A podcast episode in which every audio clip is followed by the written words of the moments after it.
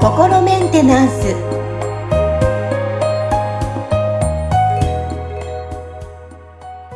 はい皆さんこんにちは心メンテナンス本日もアシスタント三上恵と気候ヒーラーの吉村隆二です。はい吉村さん本日もよろしくお願いしますよろしくお願いします。はい。今日はですね、お便り来ております。匿名さんからです。はい。では、読み上げたいと思います。はいえー吉村先生、えー心理状態に関する質問とアドバイスをいただきたく、こちらに送っています。えー私は人と会って別れた後、無意識のうちにその人との会話が頭の中で再現されて、相手がいるかのように会話をしてしまいます。家で一人でいるときは声にも出ているかもしれません。そして再現するうちに新しい会話も始まっています。どのような理由で会話の再現が始まっているのか、つまりこのようなことをしてしまう心理状態を知りたいです。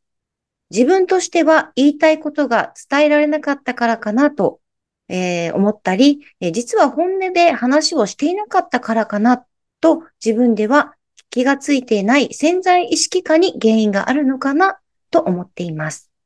えーさらにその会話の内容と直結はしていないものの関連したネガティブなことや気に、えー悩んでいること、えー病んでいることも、えー出てくることもあるので、頭の中での会話の再現を止めたいと思っていいます。アドバイスがありましたらよろしくお願いいたしますと、えーメッセージ来ております。なるほどですね。はい。はい。まあ、あの、結構、やっぱり僕のそのセッションを受けられた、その今までのなんか、そのクライアントさんたちの中には、その、まあま、このセッションを受けたことで、頭の中のおしゃべりが、その、ねし、なくなりましたとかね、静かになりましたっていうような、あの、感想をいただくことって結構多いんですよ。なので、うん。はい。ということは、それだけ、その、なんか頭の中のおしゃべりがうるさかった人あの人たちがいっぱいいたっていうことだと思うんですよね。はいあの、ね、だから私、もです。あ、そうですか。はい。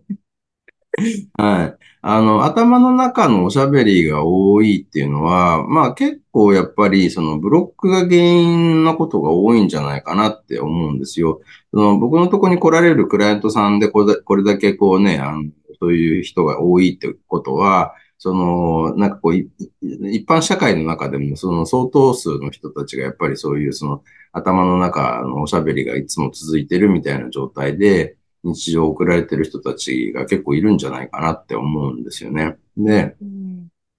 このね、ここちらのその、えっと、投稿者の方が、その、おっしゃってた中で結構やっぱり、ここポイントかなと思うのが、その、この、こう人と話してた時のその会話の再現だけじゃなくて、一緒にその関連するようなそのネガティブな事柄とかも一緒に出てくるっていう、あの、お話なので、ここがやっぱりそういうこうね、ネガティブなその事柄とか気に病んでることが出てくるっていうのは、その、ブロックがそういうそのネガティブなところにこうフォーカスして、そのね、こう関連性を見つけて、その、こう潜在意識の中にこうストックしている、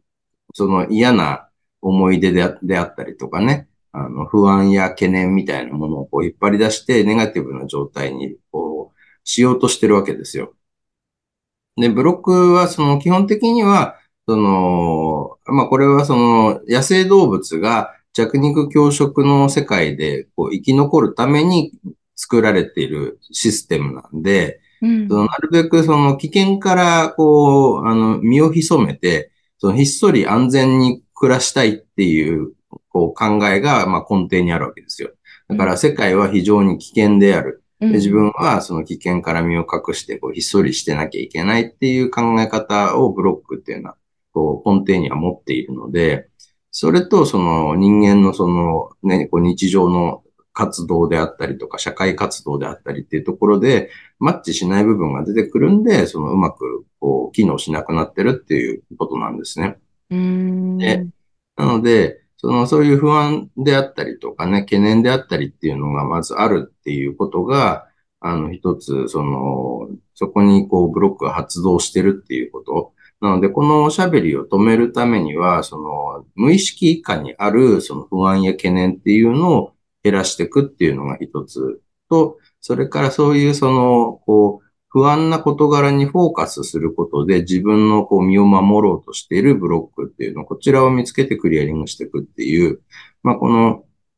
あの、両方をこうやっていくっていうのが効果的だと思うんですよ。で、はい。で、このクリアリングをするっていうのはすごく実はその手っ取り早くていい方法だと僕は思っているんですね。これはその、言ってみたら昔の人は そういう問題が、こう無意識感にいろいろ問題が起きてるときって、時間かけて瞑想したりとかして、その自分の内面をその内観して、その自分の内面と、向き合っていくっていう時間をとって、それでそこで、あ、自分こういう、まあ言ってみたら、その、ね、その昔の人の言葉だとなんか邪念みたいな感じで多分捉えてたんじゃないかと思うんですけど、こういう邪念があるなって、これを手放していこうみたいなことをこうやってたんだと思うんですよね。ただそれを、あの、日常の中でこうやっていくためには、それなりに、その、時間的な余裕も必要だし、うん、また、そう、そういうふうにして自分の心の中をこう、きれいにして、あの、ね、お掃除していくんだよっていう知識が必要なわけですよ。で、現代人はその、まず学校で、その、そうやって、こう、自分と深くこう自分を内観して自分と向き合っていくんだよっていうことを学校とかで習ってないですよね。習ってないです。教えてほしかった。はい、そうですね。だから知識として知らないっていうのが一つあるのと、それから、あのー、ね、なんか日常生活が忙しすぎるわけですよ。あのー、学生の間もそういう受験戦争みたいのがあったりとかするし、それに、その就職とかすると、もう本当にね、あの、結構、のやることが多かったり、残業が多かったりとか、あの、そうすると、自分のための時間をこう取るっていうことが多分難しい日常を過ごしている方たちっていうのも結構多いんじゃないかと思うんですよね。うんでそういう人でも、まあその短時間でこう深い部分をバッとこうね、あの、ななんていうのかな、こう、探索して、あ、こういうのがあるからこうなってるんだなっていうのを見つけて、そこを、そのね、こうクリアにしていくっていうところでは、このクリアリングっていう手法はすごく、あの、まあ、ちょっと手前味噌ではあるんですけど、あのいい方法だなと僕は思ってまして。うんそこでそのクリアリングを、あの、しないで、じゃあこれをどう扱っていくかってなると、やっぱりその自分の中にある、その不安や懸念っていうのを、こう、まあ、言ってみたら、むと向き合って、うん、で、この不安や懸念っていうのは、実はその、そんなに実体がない幻みたいなものなんだなってことに気づいていくっていうことが大事ですよね。あと、その、なんかその多分会話がね、その実際にした会話だけじゃなくて、そこからまた新たな会話が始まっちゃうっていうのは、多分その、こうブロックが、その、なんか、こう、自分に何か、その、影響であったりとか、そのね、こう、例えば、いい悪いの評価を下しそうな人を、その、コピーして、それで自分の中に、その、バーチャルな他人の目みたいのを作り出して、でそれに合わせて自分が、そのね、こう、バーチャル他人の目から、その、なんかダメなやつで見られないように、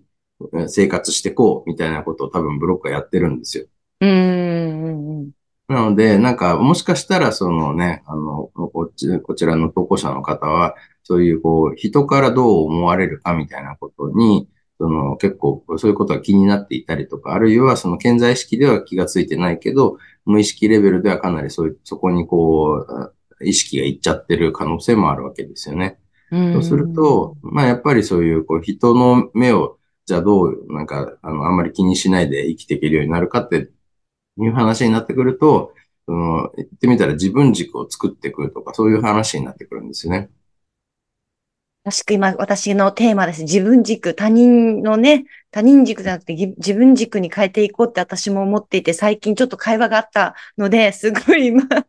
ためにお話を聞いてました。はい。そうですね。だからまあ自分と向き合って、その、なんかこう、これは自分じゃないなっていうものをどれだけ手放して、そしてその本当の自分っていうものを、ちゃんとその見極めて自分軸をはっきりさせていくっていう、そこなわけですけど、まあこれはね、こう、あの実際いろんなその自己啓発とかの話でも、同じことを大体皆さん言ってると思うんですよね。だから、その、なんかこう、ね、文にしてこう書き出しちゃうと、なんかすごい当たり前のことというか、うん、みんなそう言ってるよね、みたいな簡単な話になっちゃうんですけど、じゃあそれをどうやってやるかっていうところでは、そのね、結構じっくり時間かけてやっていかなきゃいけないことが、あの、多くなっちゃうのかなと思うんで、まあそういう意味ではね、クリアリングはそこを、その、かなり短縮できる方法なので、あの、まあ、まずはね、その、例えばそういう、あの、えー、まあお金を支払って個人セッションを受けるっていうところにちょっとハードルがある場合は、あの、月曜日のゆるライブで、相談を上げていただくとか、あるいはその流しっぱなし動画とかもね、あの、僕は YouTube チャンネルの方で、あの、やってますんで、そちらで何かそのね、えっと、今抱えていらっしゃる問題に近い内容を、ね、見つけて、で、まずはその、ね、動画流してみて、そのこうエネルギーで、その何かちょっとこうね、あの変化が起きたりとか、少し解放される部分があっないだろうかっていうところをちょっと確認していただくのはどうかなと思いますね。ありがとうございます。今日は匿名さんからのお便りを読んで、えー、吉村さんからお話伺いました。まずはね、あの、流しっぱなし動画とか、えー、毎週月曜日のゆるライブ、うん、えー、YouTube だったり、あとはね、セッションとかクリアリング、えー、ご検討していただきたいと思います。はい。吉村さん、本日もありがとうございました。ありがとうございました。